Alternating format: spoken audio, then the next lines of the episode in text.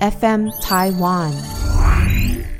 反正我们家的人都没有问题，我女儿没有问题，有问题的是别人。我女儿被带坏也都是别人的事情。嗯哼，所以就把这个，我那时候就反问我妈说：“今天她是一个朋友，你我妈就说把她当做是朋友，跟她出去，我觉得很好。但是你跟她当做是那个关系出去就不行。哦，她有这样讲哦。对，我就觉得很奇怪啊，她明明人都是一样的，为什么她今天只是不同身份，她的人品就因此而不同？然后你知道父母亲在气头上嘛，所以他们就是当下没有办法去跟你消化任何的情绪。，对他们就觉得我就是不孝，然后甚至就说出你要是跟他怎么样的话，我就死给你看。我靠！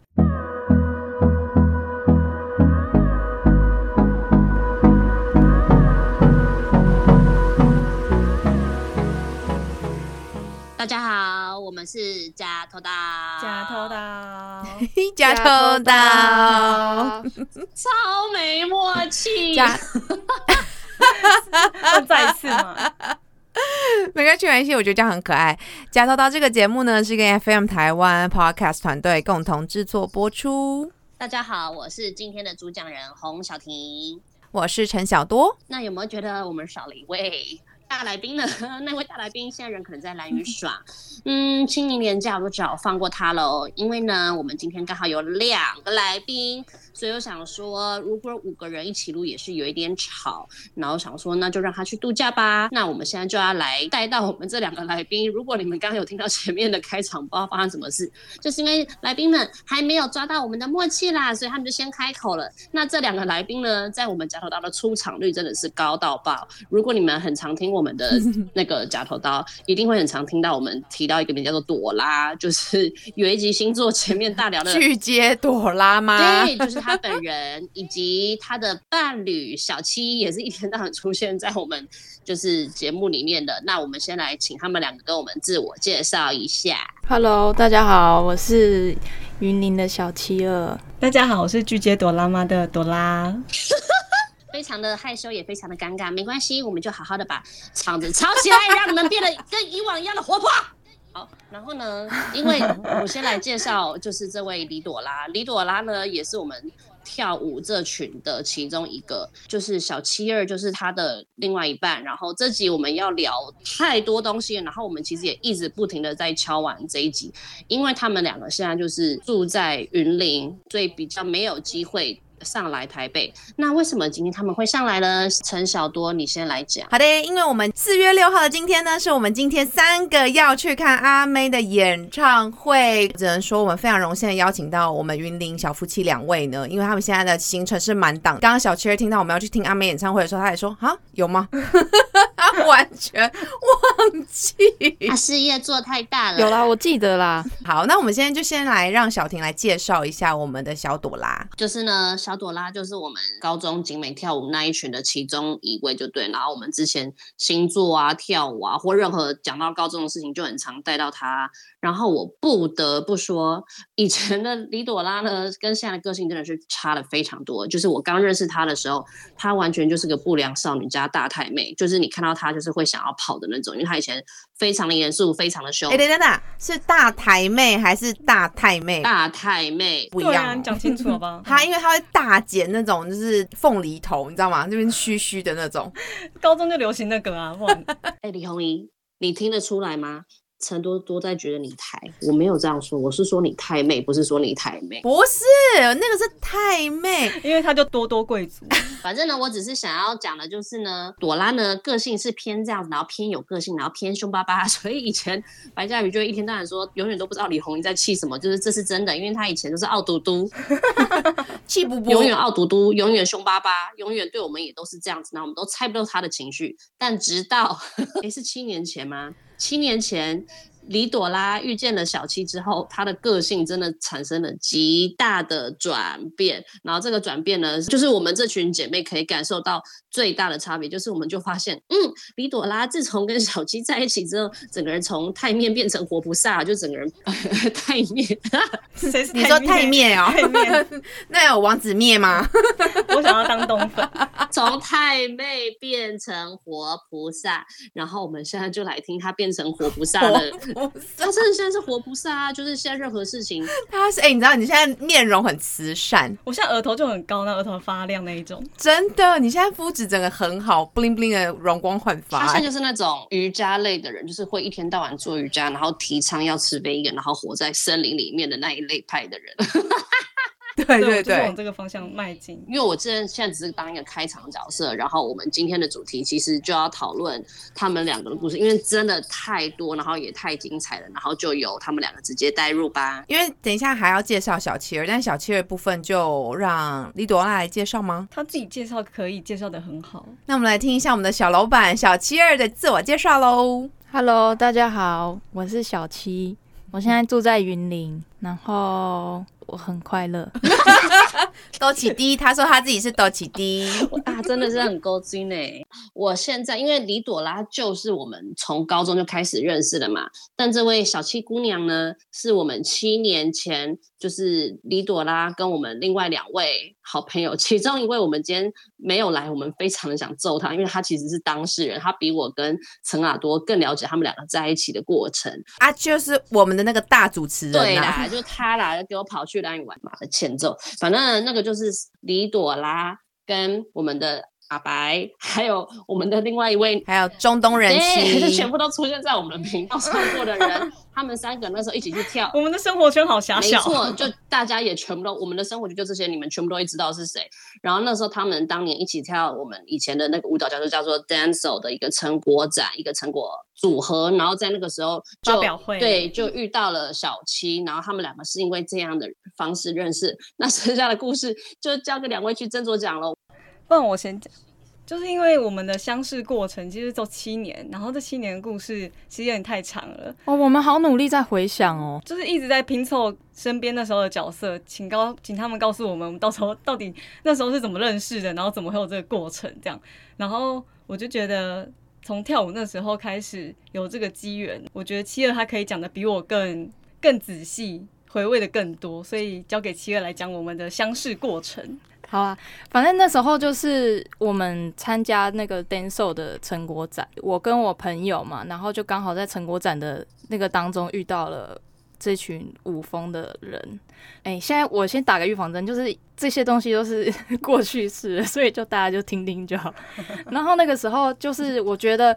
舞风的某一位好朋友呢，跳舞跳得非常好，然后非常的吸引我，于是我就呃很主动的就去认识他。然后后来我们就有多次一起上课，然后也有一起出去，然后之后就慢慢就认识一个接一个，然后就慢慢我就认识这一群人这样。然后这个过程中，我们也一起报名了一个 Dance 的年度盛事吧，最大的活动，对，它就是一个成果展，然后我们就那个成果展通常就是要一起密集的训练好几个月，没错。然后大家要一起练同一支舞，然后几乎每天都会见面。大家的感情会变非常的好，跟一家人一样。对，然后就是会每天都在一起练舞，然后那个时候好像是正逢暑假吧，大家也没什么事情，所以就是练舞的时间会在一起，然后练舞前、练舞后，然后大家都会一起出去玩，就那时候就会很像是一家人这样子。然后那个时候我就慢慢认识到舞风，就也认识李红怡，李红英就是朵拉，就是朵拉。是我本名啊，就认识朵拉，不知道为什么就跟朵拉特别的聊得来。刚开始有一点来电吗？是这样讲？好喜欢这么怂的词哦！好可爱哟、哎、我要跟大家 讲，七二这位小可爱呢，他是一九九五年出生的，所以他能讲出“来电”这个词，我真的是笑出来。而且我刚刚一直很想补充，我刚刚很想补充，他刚刚说暑假大家都很无聊，没有，只有你，因为我们都已经在上班了。我也是，我刚刚想说，谁跟你暑假无聊？我们早就已经都在上班了，好不好？忙得要命。那个时候我们参加成果，哦，你们没有暑假啊、上班族哪有暑假？我们是下班的时候去练舞，因为我们其实跟七二差了整六七岁，所以其实七二的暑假，我们老早就是一个苦命的上班族，我们没有暑假，我们只是自己就一群大妈想要再回去跳舞圈跳舞，所以我们就参加了成果展，就这样子而已。好，对他来说可能是那种孩子过暑假的日子，但是水殊不知我们上班族都水深火热。对，哎、可是你们也玩的很疯啊，你们也没有在水深火热那就是我们的本性，不是什么时间的问题，那就是我们自己的本性的问题。嗯，反正那个时候我就觉得哇，这群姐姐真的是好会玩哦，跟啊他们在一起真的就是 很开心很开心这样子。哎、那阵子好像就是跟朵拉有走比较近。我记得有一次，好像因为我们突然之间走比较近，然后导致于那个走比较近，是真的走很近，就是我们勾肩搭背那种走很近。对，然后就导致于突然之间就是气氛有一点有一点奇怪，可是我们好像也不知道发生什么事情。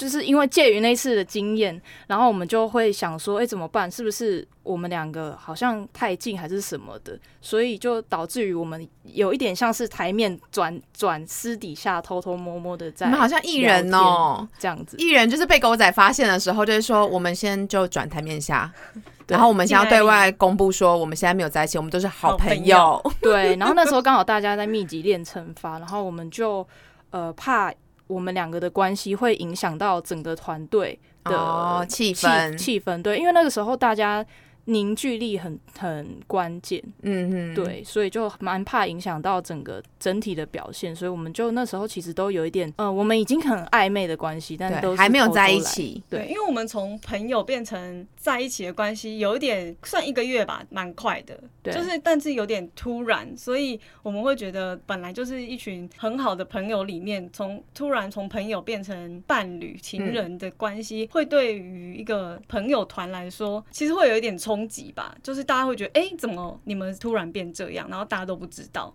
嗯，然后也会觉得影响到大家练舞啊，或是上上下下的气氛。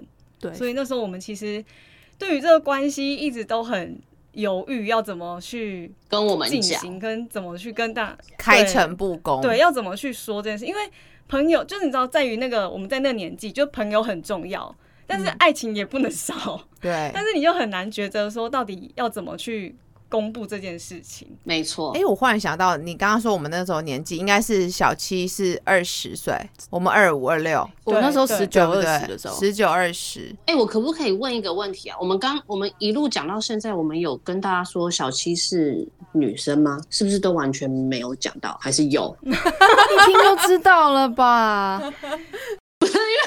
我刚刚这样讲，想说大家应该想说，到底朋友圈之间谈恋爱怎么了嘛？会怎样吗？大家想要跟我屁事？你们两个恋爱关我屁事？我们我就突然想到，哎、我们好像其实没有去讲到，就是为什么今天我们要特别讲这个故事，就是因为这两位就都是女生就对了啦，所以我们今天就是要谈论有关这个的话题。就是如果今天是，就是不是说一男一女就正常，女女就不正常，不是，是因为我们真的都是一开始一大群玩的朋友，然后突然之间他们俩变得很好，然后而且好到我们其实都知道，可是又他们又不承认，就是又变得偷偷摸摸，然后我们其实这群都看不懂他们在干嘛的整个心路过程。就是我私下有跟他们讲过这一大段很多，然后。因为我就有问说，你们当年为什么不坦白跟我们讲？因为他说他当年就像刚刚陈卓丽提到，他年纪太小，他当年才二十岁，他完全不知道该怎么去面对这件事情，就是他觉得好像造成朋友的困扰这件事情，让他有一点害怕，不知道该怎么办，所以就变成是选择逃避。然后逃避这件事情呢，反而惹我们其他人都更不爽。好了，你们可以继续。应该是说那个时候我是透过嗯、呃你们这群人的其中一个人，然后认识大家。可是后来我突然又跟朵拉变得很好，所以导致于我最原先认识的这个朋友，他可能跟我的关系会有一点僵。我不知道那个时候是可能朋友吧之间会吃味，就是我想说，哎、我怎么好像跟你很好，但我瞬间跟另外一个人又变得比较好。嗯你知道，那个就是那个时候可能年纪小，完全懂。对，所以嗯说那个你不摩擦，我不知道到底要怎么样去拿捏。然后我就觉得好，那就选择不要讲，因为那个时候我觉得关关键点又刚好我们一大群人每天要在一起练一支舞，然后这个舞很重要，要表演。然后所以说整个就是整个情势就这样，然后我们就选择不讲，然后之后为了圆这个谎，我们就要再撒一百个谎，然后偷偷摸摸的在一起。但是其实大家都看得出来，所以那阵子就是我们这边隐瞒的很痛苦，然后另外一边又觉得你们到底在冲啥笑这样。对他们在小圈圈内很痛苦，我们在小圈圈外看的也是哎不飒飒这样子。对对对对对对，对，而且因为朵拉以前一直都是喜欢男生的，对，对他都是跟男生在一起的。那但是因为小七月她真的是太可爱，如果你们认识她的话，你们就也不会怀疑说，哎、为什么朵拉会跟他在一起？因为其实也不难理解啦，就是很容易可以被他的个性很直爽、个性很可爱、个性吸引。哎、我可不可以补充一下刚刚前面的那个事情？我自己想补充的啦，就是我要帮一下我们那个另外一个朋友讲的话，我怕他听完这句，他好啊，直接绝交去死算啊！你们那里在我的背后讲我坏话，没有，我跟你说，因为我真的觉得当年就是像你们前面讲，我们都非常重朋友，重到不行，而且我们觉得我们当年年纪都很小，就是会很在意朋友的先后顺序，会觉得明明就是我先认识七二的，为什么后来反而变成是你好像跟朵拉比较好，或者是怎么样，或者是你们明明就好，为什么要装作不好？就是这一切的一切都会让。在旁观者的我们，跟身为把朋友看很重的我们，都看不懂，就是他们在干嘛，然后也会觉得，那如果你真的把我当朋友，应该是要全部跟我讲啊，而不是这样，好像要隐瞒什么内容的感觉？对，在偷偷摸摸或躲躲藏藏的，可是却又不说实话。可是这都是我们，因为我只能说每个人都年轻过。我们那个朋友，就是我之前讲过，他本来就是个看朋友看很重的人，然后他就是会有一些自己的小心思，所以这方面我是要帮他讲。这样的话，那希望你听完这一段不要生气，我们都很紧张哎，要继续听下去哦。可是对，因为这一段真的是为什么他们一开始不敢跟我们坦诚的一个很大的原因，是不能不去讲。可是讲了，就是我们也是很在检讨当年的我们到底都在想什么，然后让他们的恋情，然后怎么继续走下去。好，那你们两个再继续讲。嗯，我要补充一个，我那时候蛮不能理解的一件事情，就是因为其实我那个时候觉得说，哎、为什么有事情不讲开？嗯这样，嗯，那我是很想要，你是火象星座的，，对我是就是一很想要直白的说，对我是一定要那你四月不一样直球 对决的那一种，但是那时候考虑到朵拉吧，那时候我就会觉得很不能理解为什么要隐隐瞒，嗯哼，我就觉得就不开心就讲啊，嗯，对，但是那个时候感觉好像是你一你一开始选择隐瞒了之后，就很难的拉回来。哦，你不知道什么时候再把这件这个纱撕开。对对对对对对，但其实我觉得也是因为初期有经历过这一段，那当然我们现在就那时候就大家都开诚布公啦。还有我记得那时候你们是直接两个人一起手牵手走进我家，是吗？不是，哎、你完全不记得哎、因为当天我们就是去看了一场就是演唱会，然后那一天他们好像先前先发布了他们就是两个人在一起的照片，然后之后当天就是李红英就出现了嘛，然后我们就问他说。怎样？你们两个在一起了是不是？终于要公开了是不是？然后你就笑笑说：“对啊，我们两个在一起了。”然后就那一天之后，你们才正式的对我们说：“你们可爱哦你们在一起了，然后就没有再继续去躲躲藏藏。然后有一天我们就很无聊，把他们两个约到我们家，然后从头到尾问一遍，就是这一切到底在干嘛？你们之前到底在藏什么或什么的？哦然后是这样。我约在小小小多家，对，然后他们两个说，我们那时候很像神经病，就是像一群狗仔队，一直不停的在拷问他们。然后他们那时候觉得我们很疯，而且我跟你说，小七那时候还觉得我们是假朋友。爆他料，他说：“你们五峰这群都好假，你们为什么什么事情都不能讲出来，都要这样子，就是骗来骗去，或者是说谎来说谎去？” No no no，你错了，这真的不是我们假，是因为我们当年我觉得我们是太在乎对方，太在乎对方的感受，所以才对，而且又不年轻，不知道该怎么处理，才会变成现在这个样子。没错请问，经过了七年之后，你还觉得我们的友情是假的吗？嗯、你给我出去！他犹豫，他犹豫，你居然不有是啊，呃，如果是真的话，当初什么话就可以直接讲啊。好的，反正前面大致上就是他们两个怎么从一开始的认识，然后到后来怎么跟姐妹们坦诚在一起的故事。那除了这些之外，就是就是小李他自己本身也有遇到一些，毕竟就是我们前面讲嘛，他就是其实都是跟男生交往，然后突然之间转到跟女生在一起的时候。他自己有一就是小小的挣扎，其实他不知道怎么去跟别人开口介绍身边的不是只有我们哦，是身边他其他的朋友也是。对，我觉得反正就是我一直以来从小到大都是交往男生嘛，所以在人生中突然有一个女性女性友人跟我很好出现，的确是很奇怪。然后我觉得除了称谓上，就像小婷刚讲的，称谓上有时候我不知道怎么把小七介绍给别人，这个算是比较表层上的疑惑，因为大家其实呃男朋友女朋友这件事情是看另一半他接不接受这个称谓这个标签。很多时候那时候我一开始有在犹豫，因为想说他外形。也男生，可是他个性又女生，那我又要怎么跟别人介绍他？应该说，我从来不知道这个圈子的人 要怎么称呼，要怎么称？对对对，所以我就不知道说到底我要讲说，呃，哎嗨，哎，这个是我女朋友，还是哎嗨，这是我男朋友？然后就是在讲那个朋友前面的那个字的时候，你都很想把它模糊掉，就哎，这是我的男朋友，那么多我朋友这样，然后就会自己觉得干嘛那么痛苦？然后后来我就有问他说，你觉得我要怎么称呼你比较好？他就说都可以，对他来说没差，这个称呼不会影响到他的外表，也不会影响。到他个人，所以我就说好，那我就想怎么称呼就怎么称呼。但是我后来也找到一个解套方式，就是你就统称伴侣或另一半，就是跟大家的男朋友一样、老公一样，他就是你的另一半，他就是你的伴侣。所以其实没有什么。而且，其实我昨天在回想这件事情的时候，我也有想到自己一开始的那个困惑点，其实不仅仅是是这个男朋友、女朋友的标签。其实那时候我们一群朋友很好的时候，我就那时候就觉得，哎，那我跟他这么好，是到底是好朋友的好吗？嗯，还是是喜欢的那一，就是是。有感情的那是友情还是感情？对，就是那时候的我，其实有一点在怀疑这个。你在困惑，嗯，对我自己在困惑，因为如果好朋友好，我们大家都很好啊，嗯。可是如果我又喜又说上感情上的好，但是如果我后来发现我不是的话，那我是不是有点在欺骗他？或是就是我会觉得我自己不是以前都喜欢男生的吗？我怎么会在这个 moment 这个这个时间点？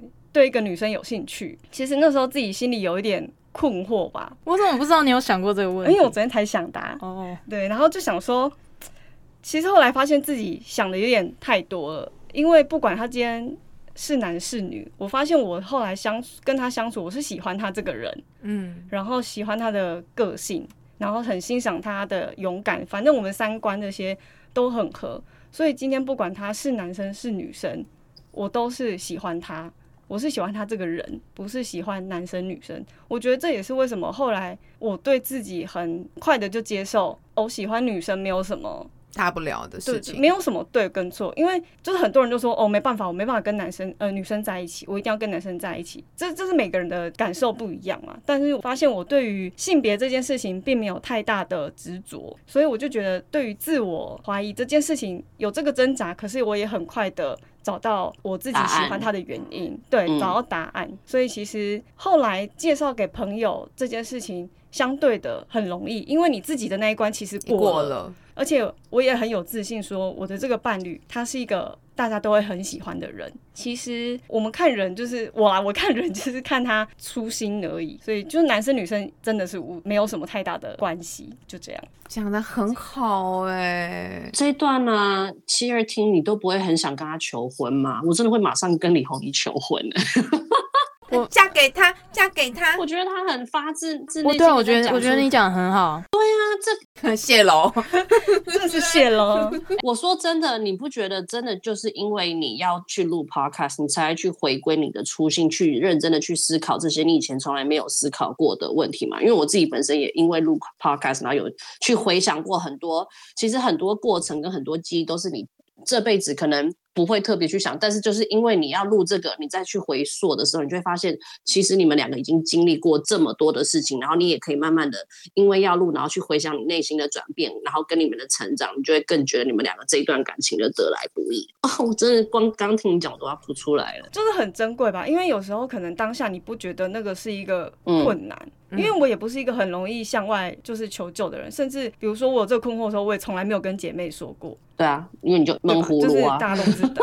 对，我就闷葫芦。哎，他虽然是母羊座的，他是四月的母羊座，真的跟三月不一样。我是四月底，所以我比较冷静派，真的是冷静到不行。我觉得感情这种事情，姐妹她也许会给你很多方式，身边再多的人给你再多的建议，给你再多的话，如果你自己不愿意去接受你心中的那个问题，去解决、解决、解套的话，那永远它就是一个问题。周边人给你不管再多的意见。它终究只是一个意见而已。嗯，所以其实，在你们刚开始在一起，先经历过，当然就是姐我们这一群姐妹的这个洗 洗你 say 嘞之后，然后中间其实，在经历你自己的内心的一个纠结吧，小困惑，小困惑，但是短短的。然后接下来你也解套了一个你要怎么称呼就是小七的一个方式。对，其实我们自己也是，就是我们从喜欢异性恋，然后变成是喜欢这个人，我们不在乎他的性别，我们只是喜欢这个人。但当然，因为这个中间的过程，我们会有一些自己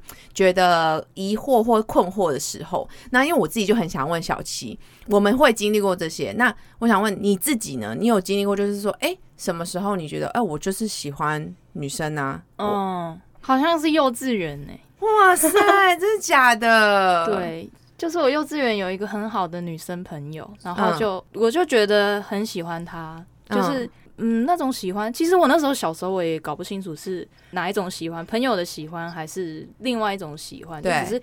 很单纯，就想要跟他一起玩这样子哦。幼稚园哦，对，难怪我老公说女儿如果幼稚园她被亲额头，他就要带她转学。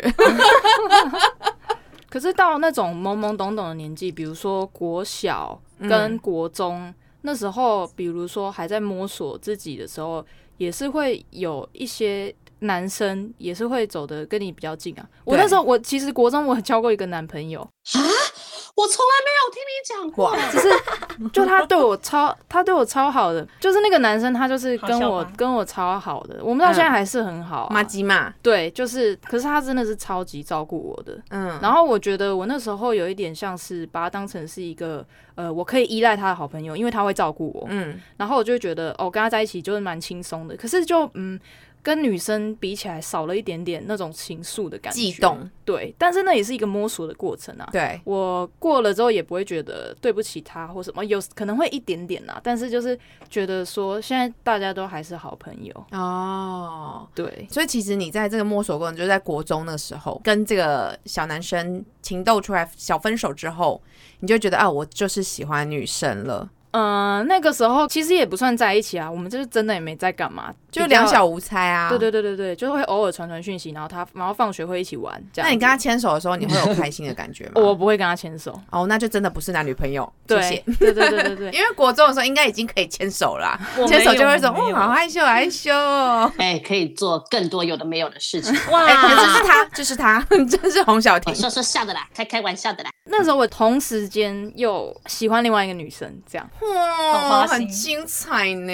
不是啊，就是有感觉。那所以应该也是因为你有这两个对比之后，你才发现你喜欢女生的那个情愫是完全超过于这个男生。吗？就是因为有这个比较值，你才更确定自己的性向是比较偏向喜欢女生的。对，不太一样的感觉。但是我觉得人其实会变诶，可能每一个阶段感觉都不太一样吧。你是说过过了到了四十岁，你突然喜欢一个男生，就突然看到你们俩分手吗？我就会尖叫，然后哈，我也会祝福啦，我也是会祝福你啦。你在打这个预防针吗？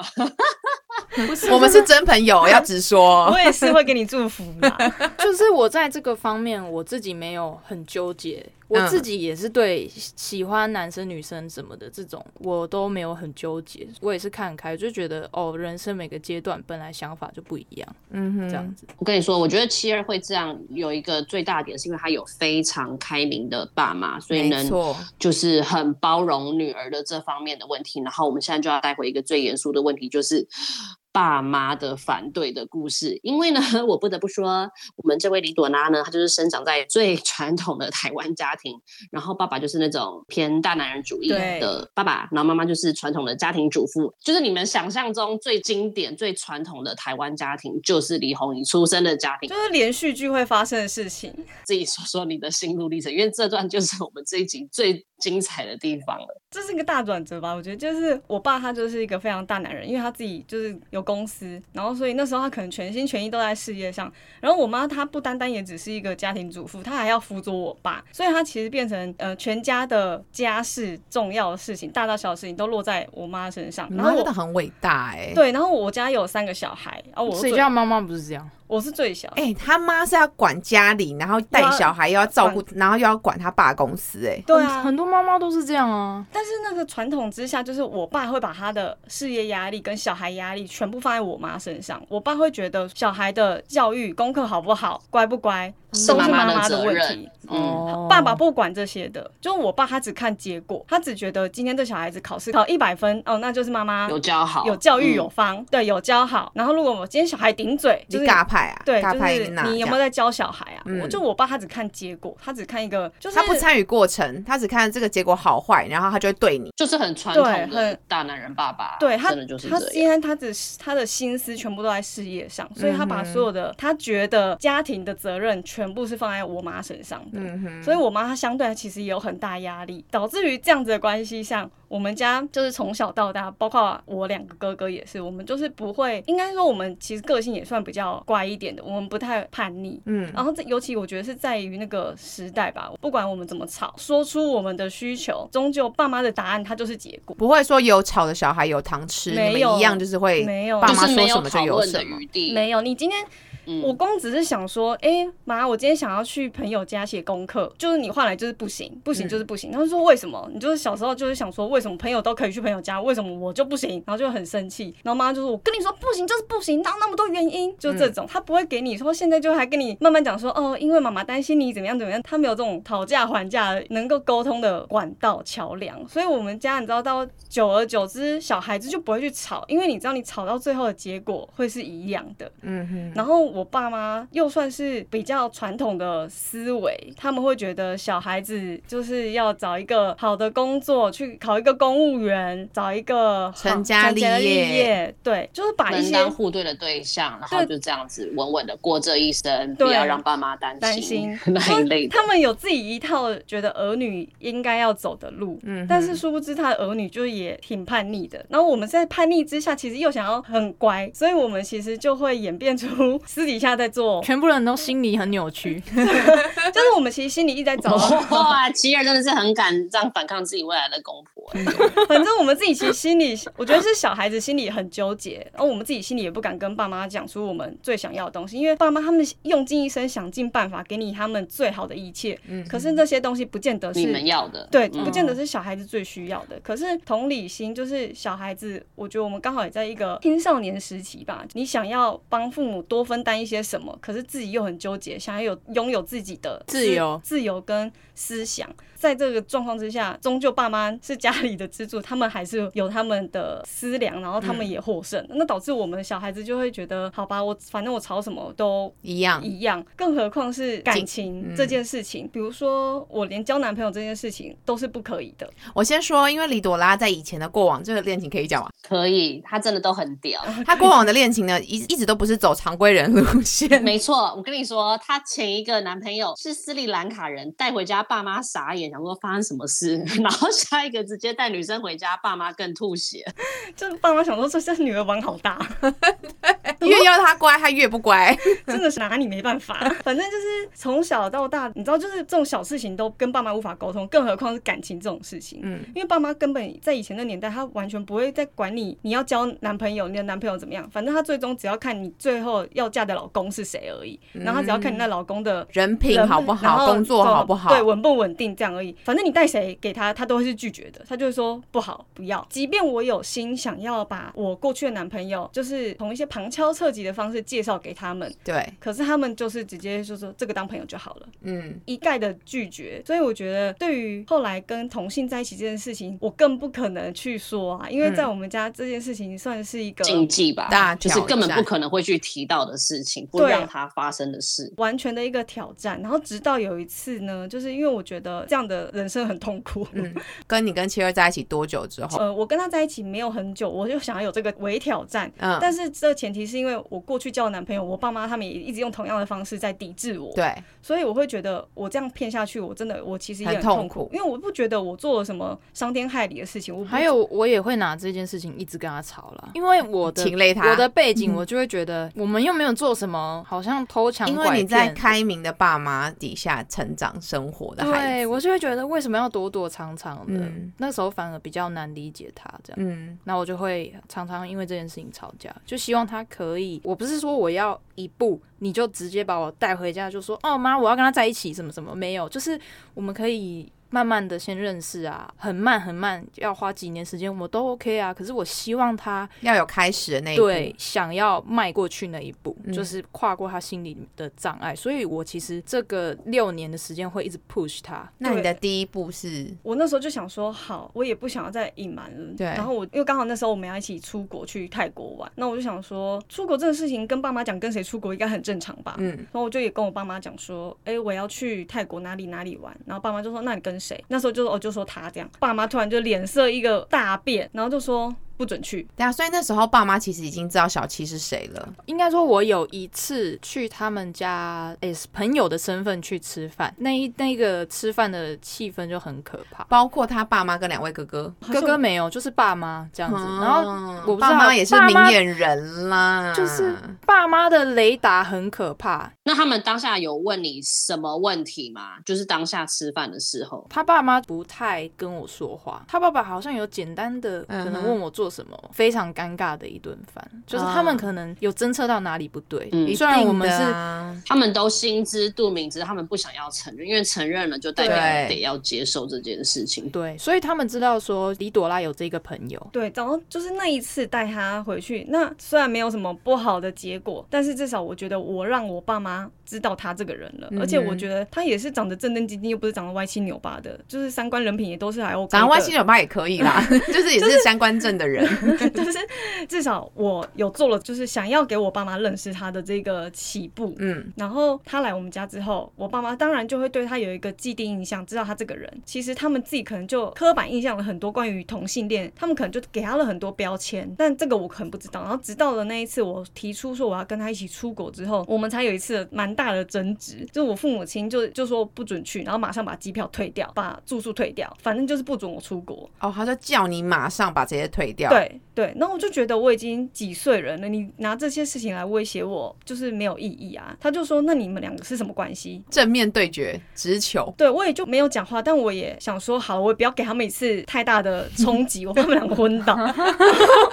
我就说有关系又怎么样，没有关系又怎么样，有点试探性的想要知道他们对于这件事情的接受度，对接受度在哪里。殊不知我妈就回说，你不要在那边给我搞一些有的没有的东西哦，乱七八糟的。妈妈好爱讲这句话哦。没错，当年的妈妈都用这句话来怼我对们全部的事情。不合理的东西就是乱七八糟。那时候我就觉得很生气，跟朋友出国玩有什么不对？我为什么我跟我其他朋友出国你就不会有那么大反应？我跟这个朋友出国你就要给我这么大的反应，而且甚至你有点人身攻击，因为他们后来就说你跟他出去搞什么东西，你我不知道吗？你那个脑袋不知道在干嘛，让你读那么多书，你书是读到哪里去了？你跟这种人，你脑袋被呃妖魔化了，你就是中邪这样子。他就觉得他的女儿本来是一个好好的人，良家妇女应该说我的女儿本来是走正常的路，路然后去谈恋爱的。我觉得也是因为你之前有跟男生交往，让他们就觉得你就是那样的人，然后突然跟一个女生，他们就会把全部的错怪到妻儿身上。他们也因为这样子才能有一个抒发的管道，至少有个可以怪罪的对象，就会知道对不是他们两个的问题，是妻儿的问题。但其实这件事情没有任何人的问题，就只是个观念，有没有办法能接受的事情。对，因为当下可能对他们来说太冲击了，嗯他们没办法找到一个自己舒缓的管道，所以他们只好把问题丢给别人，就是说，反正我们家的人都没有问题，我女儿没有问题，有问题的是别人，我女儿被带坏也都是别人的事情。嗯哼，所以就把这个，我那时候就反问我妈说，今天他是一个朋友，你我妈就说把他当做是朋友，跟他出去，我觉得很好，但是你跟他当做是那个关系出去就不行。哦，他有这样讲哦。对，我就觉得很奇怪啊，他明明人都是一样的，为什么他今天只是不同身份，他的人品就因此而不同？然后你知道父母亲在气头上嘛，所以他们就是当下没有办法去跟你消化任何的情绪。，对他们就觉得我就是不孝，然后甚至就说出你要是跟他怎么样的话，我就死给你看。我靠，就是他拿生命来威胁我，这真的是完全情绪勒索哎、就情勒很大。因为我也在气头上，我也僵持不下了，我就说我这辈子不会让你因为这件事情死掉。好烂哦！反正我说你不会因为这件事情而受到任何伤害，因为我觉得既然你想要选择当做听不到，看不见，对你选择看不到，嗯那好，我就让你，那我就让你看不到。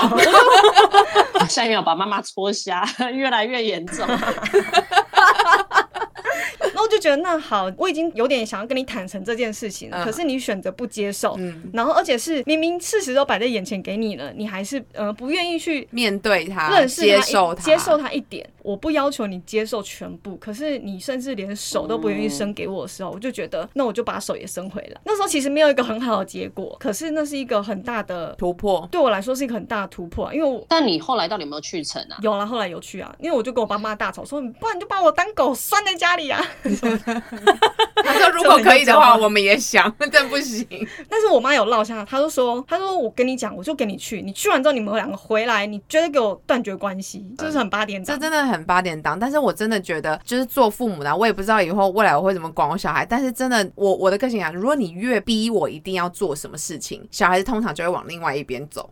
对，就是这个教育的问题。那你那时候说这是你第一次算是踏出去跟你们爸妈有一点点开诚布公的讲这件事情，对，算是。可是，在我们家，就是你不论沟通什么、讨论什么，最后结果还是一样。既然我也说了，我就觉得我不想让我爸妈因为我这件事情心里有任何的受伤。受伤。但是我觉得我若做到一点，是我让你知道有这个人，然后那你要不要接受，是你们需要时间去消化的。没错。但是我愿意让你知道有这个人。中间我们交往其实五六年哦、这五六年小七他也很辛苦，因为我爸妈不接受，然后我们家又有到家规，我都已经几岁，我就十二点以前要回家的人，他已经三十几岁了耶，闭嘴。小七真的很喜欢挑战李朵拉的极限，很幽默。没有，你这样一次是骂到三个姐姐吗？小心一点哦。奇怪哦，不是，我是说，我是说门禁这件事情，哦哟，对了对了，对，就是不可就是思议。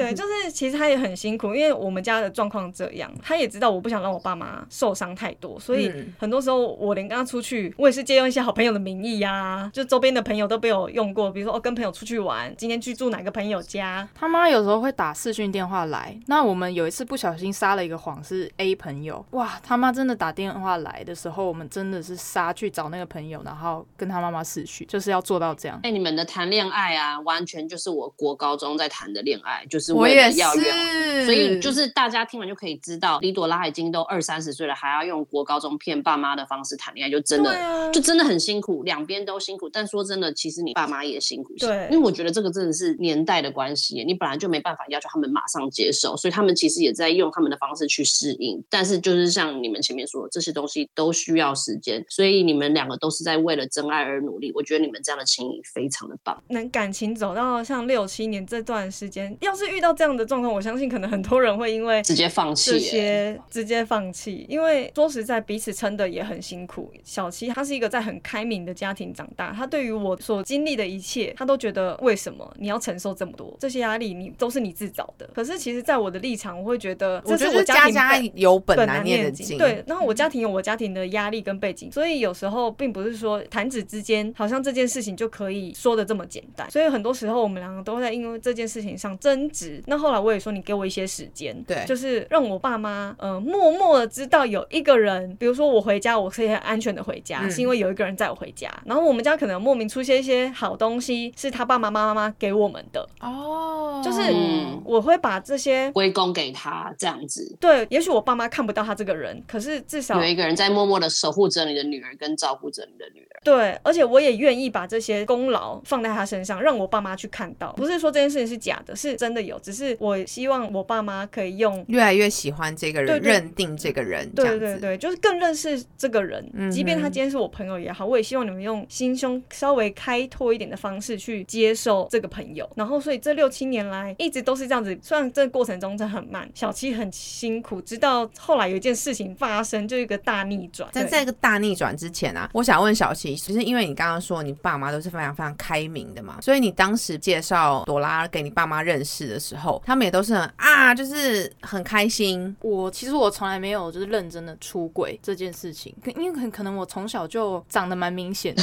就不不是一个正常的哎但女生。等一下长得好可爱，我好喜欢。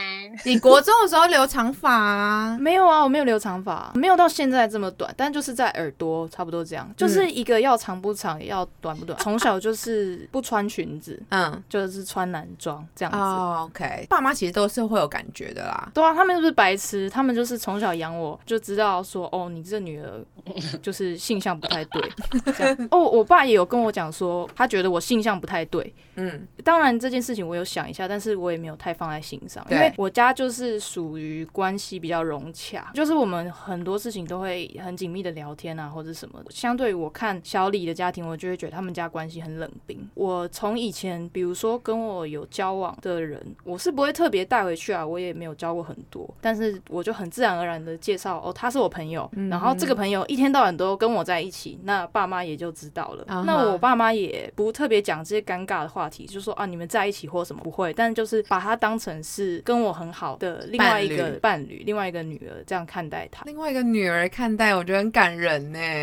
讲到刚刚我说那个大逆转，就是因为拜疫情所赐吧，它是一个危机，对我们两个来说是一个非常大的转机。嗯，因真为的是我的解脱的一个时间，是我们两个关系透是二明的加速零器。二零年吗？去年呢、啊，去去年的应该是台湾爆发，就是台湾很严重的时候。就是万华大爆发的那一次，万华大爆发疫情的时候，就刚好呃，我妈妈有被波及到，对，刚好他们在被波及到的时候，因为我们老家在云林，所以他就回云林去。休养静养这样子。也呃也是说刚好那时候在那边，然后他才发现他有被身体不舒服。身体不舒服，然后因此反正就染疫了这样子。然后后来那时候因为很严重，台湾那时候医疗其实没有那么的进步，跟那么多的医疗资源，所以其实我妈妈那时候到最后已经是重症了，然后是直接送到加护病房要插管的状态下。然后那时候因为呃疫情不像现在，好像大家已经很大家好像习以为习以常为常，对。对，所以其实去哪里那时候真真的是人人恐慌吧？对，那个时那个时候是还在很恐慌的时候，嗯对你只要有一个人说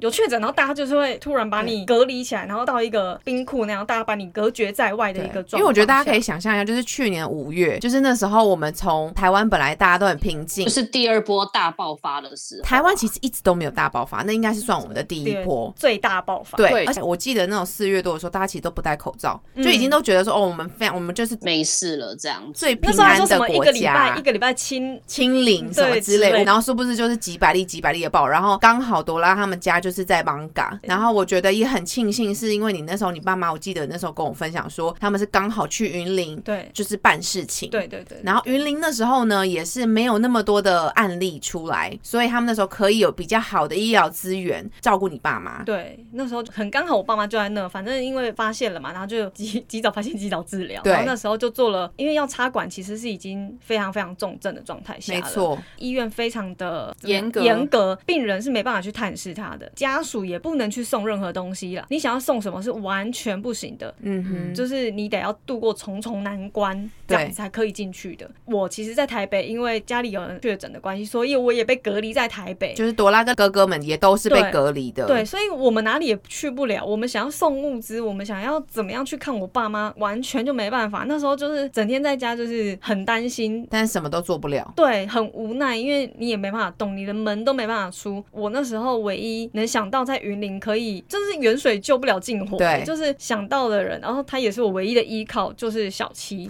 然后那时候我其实很不愿意开这个口，原因是因为疫情对谁来说都是一个恐惧，对，而且他明明他在云林的家可以好好的没事、嗯，他干嘛要去、就是、医？院对，你为医院那种对，就是那是一个风险很高的地方，对，那时候我就觉得，其实我已经下下策，我已经真的是没办法，我只能拜托他，请他帮我去看一下我爸妈在医院的状况。嗯哼，所以那时候我觉得他爸妈跟他也非常非常的把我当做家人，没有在恐惧疫情的这个件事情，他们把这件事当做自己的事情，所以我有任何的拜托或是有任何上物资的需求，他们都尽他们的所能去帮我完成。也因为我爸妈在医院，可能那时候隔离两个礼拜吧，因为你被隔离出来，你还要再。普通病房观察等等，反正就很久，快一个月吧。嗯然后这一个月都是小七去帮我送物资。然后那时候疫情不像现在，你要床有床，你要水有水，你要什么有什么，没有。他那时候全部东西房间就是没有东西给你，你要什么就是你要自己想办法。哦应该说那个时候他爸妈也还不知道自己是不是确诊嘛，那只是不舒服，想说去看一下，去看，谁知道当下就直接被抓进负压隔离马上被。抓进去而。且是爸妈两个没有都确诊了。就是你什么么都没有的的情况下，你没有任何准备就被抓进去隔离，而且一隔离就是一个月。嗯那时候你就是真的是要什么没什么。嗯哼，对，对，然后那时候非常感谢他，嗯他下班都还是帮我把我爸妈需要的任何东西送到医院去，然后在医院还要被医院的人骂。对，因为那时候不太能送东西，就是可是那不是很就是两难的事情吗？他们很需要这些东西，跟医院没办法提供，你们又不希望外面的人把物资送进来，对啊，因为那个时候第一次报，我觉得大家都还不知道怎所有么。的流程吧，流程啊，都还没有决定好，所以大家也都很恐慌，也都很慌乱状态对对对之下吧。对对，而且那个时候医务人员自己也很害怕，嗯哼，所以他也不希望说我们这些外面的人随意进出医院，然后你带的东西什么的，就是这些所有的种种，对于每一个不同的单位的人来讲，都是一种困扰。嗯哼，对，对，那时候其实也带这些困扰，那我在台北真的只能一通电话拜托他，然后他就就帮我送物资等等。他们住院多久，他就帮我送东西多久。我觉得在那过程中，其实因为我后来我爸妈就康复了嘛，我每天都会打电话视讯，然后我也会跟他讲说，因为这个朋友，所以你们现在才有这些东西。对，然后我真的觉得有时候就趁机教育他们啦，他们自己有领悟到，就发现在紧急危难的时时候刻嗯时刻，你最看出谁才是真真真心心对你你们的，对，真心对你好。有疫情当下发生的时候，身边很多亲朋好友能说都吓疯，根本跑的要命，根本连去找你都不敢说。逃就逃，说躲就躲，嗯连打声招呼可能都是很害怕。所以他们能敢做这样的事情，对我爸妈他们自己本身是一个患者，经历过这个过程当中来说，他知道这需要多大的勇气。因为我一直有让他们知道是妻儿做这件事情，而且是妻儿爸妈也一起做这件事情，不是只有妻儿而已。嗯，所以我爸妈也说，他们真的是我们家的贵人。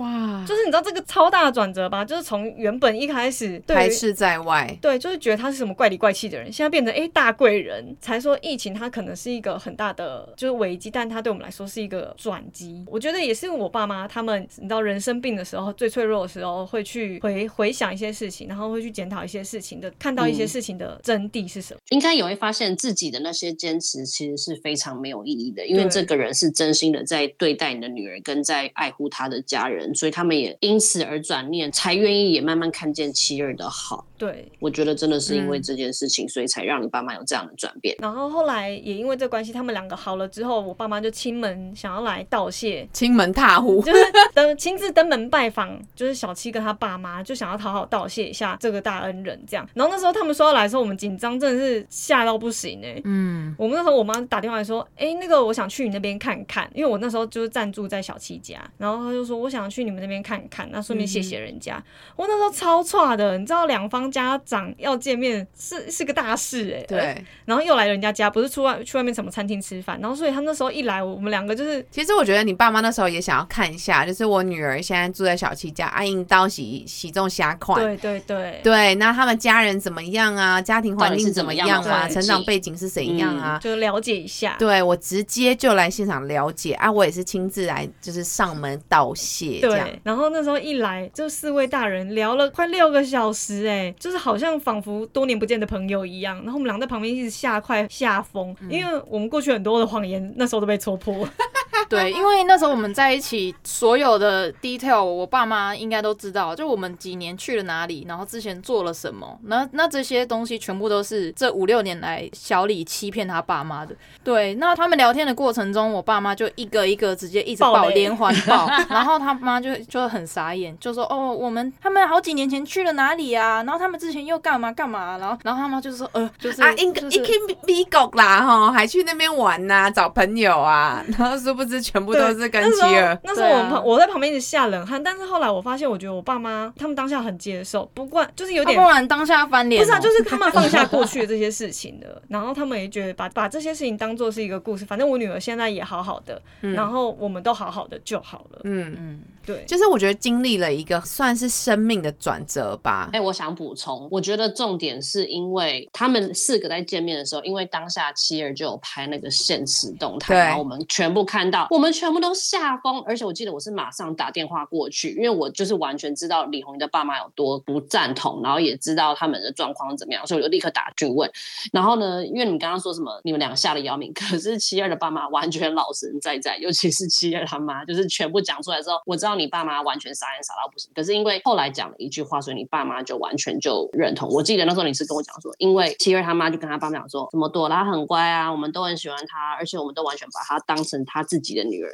我觉得爸妈听到这一句话，就算你前面在讲多少的谎言，他们也都算了，因为知道至少看到对方是怎么在爱他们女儿，在保护他们，而且是真正的把李红当成是一个家人，所以之后他们也就卸下心防，就会发现他们之前那些坚持都没有用，因为重点是女儿要幸福乐。那他看到一个人愿意这样子接受他女儿家，他们还有什么？就是有什么所求，就真的是这样就够了。对，就是不管男生女生，反正我女儿她其实交到一个这么在一个这么好的家庭，然后也有算是第二个爸爸吧，就是第二个爸爸、第二个妈妈这样子来对待我。我觉得身为父母，我觉得可能也就过去那些事情可能就算，但是我觉得其实也要给父母亲很多的包容跟时间，因为对他们来说，他们过去这四五十年来，他们的观念、过去的教育其实就是这样。其实要他们突然接受现代这些前卫的思想，他们也许要消化，是要给彼此一个空间。嗯也许有些爸妈他需要两三天就可以消化完了，有些爸妈可能需要十几年、二十几年、三十几年。嗯但是我觉得永远都不要放弃，可以慢慢让有这个转机出现的时间。对，当然不是说你坐等转机，而是你从中你看你爸妈能够承受的能耐在哪里，永远要想着让这段关系更好，而不是让这段关系更不好。哦，我补充一下，因为那个从第一次朵拉爸妈来，然后到现在已经快将近一年了嘛，然后这中间就是我们也有陆续碰面很多次，就是他爸妈过来，然后我也会过去。其实我们前面见面的三四次，其实我知道他爸妈不知道怎么跟我相处，哦。也不知道要怎么称呼我这个人，没有叫过我的名字，然后也没有问过任何关于我的事情任何事情，嗯就比如说，嗯，我做什么啊，或什么，嗯他爸妈不知道要怎么跟我相处，前面就是很尴尬，然后但是保持礼貌，然后随着时间慢慢一次一次过去，因为我比较我是比较主动的人嘛，我们就慢慢慢慢慢慢进一步进一步进一步这样子，然后现在就是他他妈妈可以叫我的名字，然后。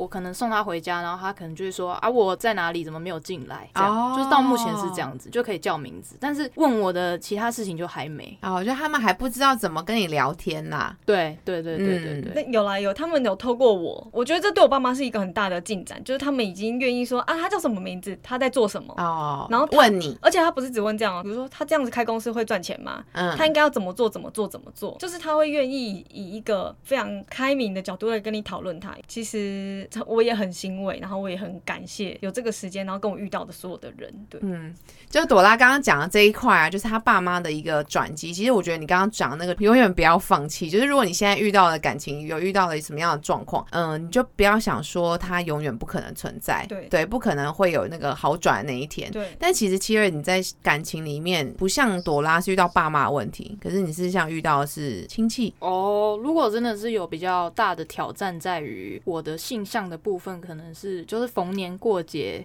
遇到亲戚，你真的是会遇到那种哦，攻防战，真的哦，会啊，就是以前会有阿姨，可能就会他们也想关心你，就说你为什么都要这样子啊？就是意思说我剪短那还发啦。桃毛那对啦，啊，对，他说这样子很奇怪耶，这样子哦不搭不感起觉的呢对啊，他说口他穿个老老啊呢，他也没有说这特别失礼，他就是很有礼貌的很失礼这样，然后就说你不好意思，这样很请问一下，你为什么长得那么男性？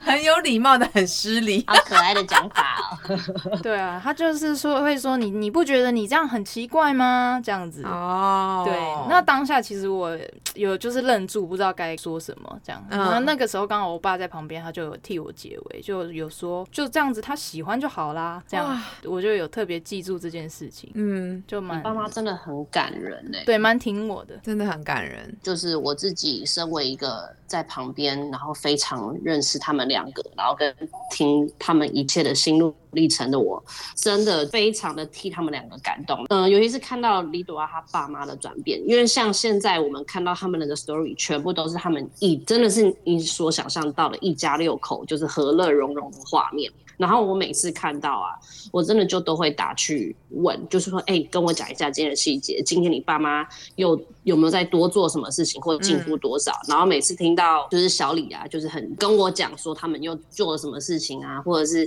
他妈妈今天就进了他们房间看啊，或怎么样之类，就是那种各种一点一点的突破，然后爸妈也都没有因此发飙，然后一点一点接受，我就真的很替他们开心。然后我后来想一想啊。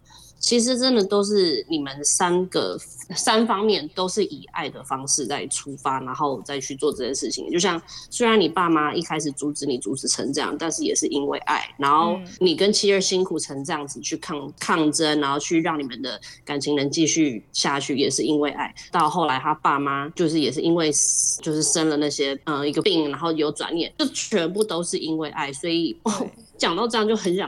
替你们两个哭一下，就是看我刚刚已经默默掉泪了。我以为你是有狗把塞了，没有，因为我看就觉得很感动。不是，因为我真心觉得，就是这七年来，就是你们两个真的都超辛苦，而且我觉得啊，你哭哎，好想哭哦。不是因为这真的很辛苦啊，尤其是哭屁呀。因为我又知道你爸妈是那一种个性的人，然后我就毕竟我也真的去过你们家，我完全知道你爸妈是怎样的人呐。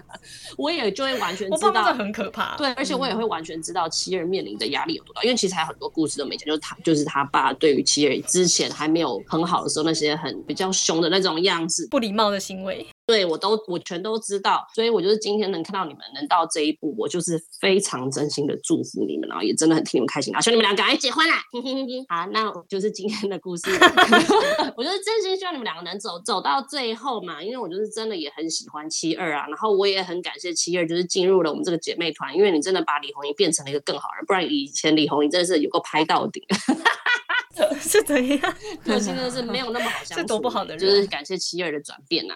然后，反正今天这个故事就到一个段落，感性的部分讲完了。我们现在来讲小七现在在做什么事情，因为这个也是我非常想要透过啊。等一下，我想要补充。哦，好，那你补充。因为我觉得能够我们两个撑到今天，是因为我们两个就是没有放弃，然后很努力的在沟通。因为讨论个未来这件事情，就是在于要走下去的两个人，讨论到不只是两个人，而是两个家庭的这个过程中，经历了这些种种，嗯，真的需要很大的耐心跟就是坚持才可以突破这个障碍。因为这个过程中，我们也有好多次、无数次很想要放弃，嗯，对，但是。一定要坚持下来。就是如果说有人还在革命抗争的话，就是希望你们可以就是坚持。听了他们的故事，可以有力量继续坚持下去。对，我觉得就坚持最简单，就是找到你们两个彼此为什么喜欢对方的原因，找到那个初衷。就记得要回头看。好，我讲完了，那就让你现在先来再来介绍一下你最近在那个云林做的事情。没错，哦，好，就是我我以前其实是都是在台北长大啦，然后是到前两年因为家人的关系，他们想要搬去云林过一个比较清幽的生活，然后我那时候就是工作比较自由，所以就觉得说啊，反正台北过腻了，就回去云林一起住这样子。我就时候我那时候就想说，其实云林没什么工作机会。然后薪水什么的又普通偏低，然后每次常常跟同事讨论，就会想说，哎，要不要回台北？我就一直觉得说，难道云林真的没机会吗？嗯哼，对。然后我就在当地有认识一些农民啊，然后我就嗯，透过跟他们聊天对谈，有认识到一些农民的议题，然后他们在做些什么。那对于我这个都市小孩来说，我就觉得说，哎，看到这些。果树或者是农作物，对我来说很多我不知道的知识，我就觉得我自己是就是斗起地，好像吃猪肉没有看过猪走路的那种啦。然后我就决定说好，呃，成立一个公司，透过跟就是小农一起合作，找一些我自己很喜欢也觉得不错的农产，透过平台的方式来卖这样子。那如果未来。可以跟可以跟更多的农夫就是合作啊，然后有更多关系或者是一些其他的机会跟可能，我都觉得很好。我补充一下。就是我觉得在做这个农产选物的过程中，就是我们不是属于随便找任何好像农产什么可以卖就卖这样子。我觉得是因为透过跟农民之间聊过的故事，然后我们也发现这个农民可能的确会有一些小小需要帮助。那我们就透过我们年轻人的方式，可能透过网络的平台、网络的力量去帮他分享这个东西。那这个东西绝对是我们自己在吃的，有认可过，然后很好的，很想推广给大家。对，有机的、健康的，我们才会去。推广给大家，然后另外也有成立了一粉丝专业叫都市人乡下魂。因为我是一个蛮重吃的人，小七就是一个当初是一个不是很重吃的人，但是在云林之后，他就会发现吃这件事情很重要。台北人可能觉得反正我要吃什么好吃就去餐厅就好，对。但是在云林乡下的时候，你就会发现吃什么东西虽然很简单，但是它是很珍贵。你要吃到真正无毒的、有健康的，它是一个很珍贵的东西。所以他那时候就想说，在那个平台上分享一些食农教育或是一些议题、农产议题等等，是不是跟台北很远？但是我就觉得我们有台北的经验，我们都台北人，然后我们有年轻人的方式跟力量可以去传递这些讯息，所以他就成立了一个粉丝专业去分享这些关于农夫跟食物中间的一些趣事、连接啊，或是对然后我们就会选一些城市的故事。嗯，对对对对，然后我们就会选一些当季的东西，然后放在官网上面买，这样。了解，所以呢，就是如果大家对于我们这个云林小夫妻他们现在新创的这个品牌有兴趣的话呢，就可以帮我们在 IG 上面搜寻“都市人乡下魂对对，IG、Facebook 都有到。时候我们会把链接放上来。好感人、哦，没错帮我们分没享错。谢谢，感谢，一定谢要啊谢金主。而且我还要再特别另外讲，七二还有另外一个职业叫做，他就是摄影师兼导演，他自己本身也有在拍片，然后可以讲你也有剪片吗？这样是可以的吧？可以啊就是你会接很多案子。”。我只能说他们小夫妻非常的全能，好累，我跟你说，我要先来讲，就是我当年的婚礼有一个那个时候造成轰动，没有是我自己乱讲，没有造成轰动，就是我当天自己觉得拍的很好的一部片，就是妻儿帮我拍的，就是在拍我跟我老公认识的过程啊。然后因为那时候我就是有在跟妻儿讨论说，因为我一直都有这个想法，可是呢，我没办法呈现，因为我不会做这样子的事情。我就说我跟我老公是交友软体认识嘛，我就想要一开始影片就是是我们两个刷交友软体，然后配对成功，然后再跟我妈公布说，哦，我们两个是交友软软体认识的，就是我把这个概念思想全部都给妻儿去，就是跟他讲。然后呢，我只想说，他真的是完全完整的帮我完成了。然后，所以如果你们是对于拍片需要要这样子的啊，比如说，哎，客是要怎么制化吧讲？你也你也有化接婚摄，对不对？你有你需要克制化影片，或者你需要婚摄的服务，也都可以联络其二。嗯，是这样讲没错吧？可是不只不是只是婚事，就是你任何的东西你需要记录、需要拍成影片的，都可以联络小七。他就是这方面，他真的非常的全能。然后到时候他带的工作人员就会是李朵拉，就是永远都是他们两位哦，然后非常的可爱哦。没有啦，你不要乱说，他只能帮忙拿东西。我就是废物，废物助理。笑出来。他现在已经也被你训练成是一个也很会剪片、很会做图的人。反正呢，我就只是很想要说，我从这一对情侣的身上看到两个人越变越好的过程。因为就是以前李红怡虽然就是跟我们也很好，但是跟我们的紧密度，我说真的没有到那么高，是因为他很不愿意跟我们分享很多事情。就像他自己讲，他就是一个偏闷葫芦派的人，所以我们会永远跟他好像很好，可是你就会永远他心中有一道墙，你会打不进这个女的的世界。没错直接在，你面前这样讲你，可是真的，他自从真的、啊，你就是再怎么跟他熟，你就会觉得他有一道墙在隔着我们跟他的距离，就是他他一就是层不让纱你知道他的内心在想什么。可是真的是因为真爱无敌耶，就是经过了七二的洗礼之后，李红怡现在变我，就是跟我们的感情真的反而变得在更好，然后你更能知道他需要什么。其实他就是需要一个真正懂他，然后。爱护他跟关心他的人，把他的那一层纱去撕开，然后就把真正的他献给我们。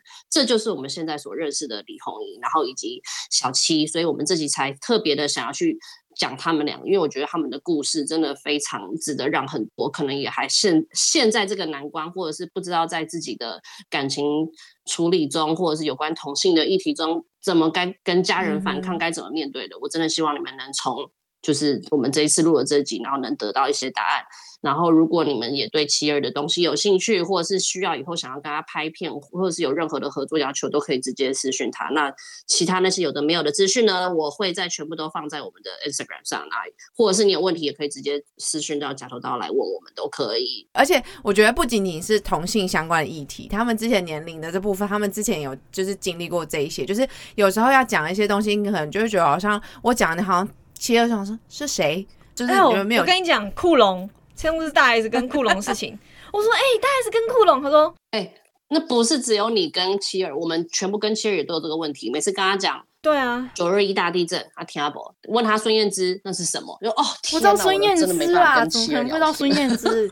我说，哎、他跟库龙在一起，他说什么？他说什么龙？我说就是唱那个《扁扁扁》那首歌的人。他说什么我啦？知道 Ben Ben Ben 啊，Ben Ben Ben 是是这个 Big 行 Bang 是 Big Bang 的吧？歌，然后我在唱的是库龙那个噔噔噔噔噔噔噔噔那个歌，好不好？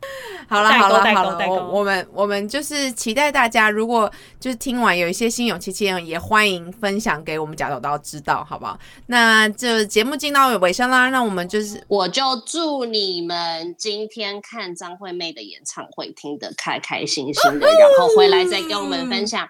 然后我们下一集要录的主题就是演唱会。没好啦，那今天我们，就非常的感谢小七跟李朵啦从云林上台北来找我们玩，希望之后有机会能再找你们录音。那夹头刀就到谢这边结束，我们来跟大家说拜拜吧，拜拜，拜拜拜。如果对这一集有任何呃想要留言的呢，也欢迎在 Apple Podcast 上面留下五星评论，让我们知道你的故事或是你的心得。感谢大家，大家拜拜。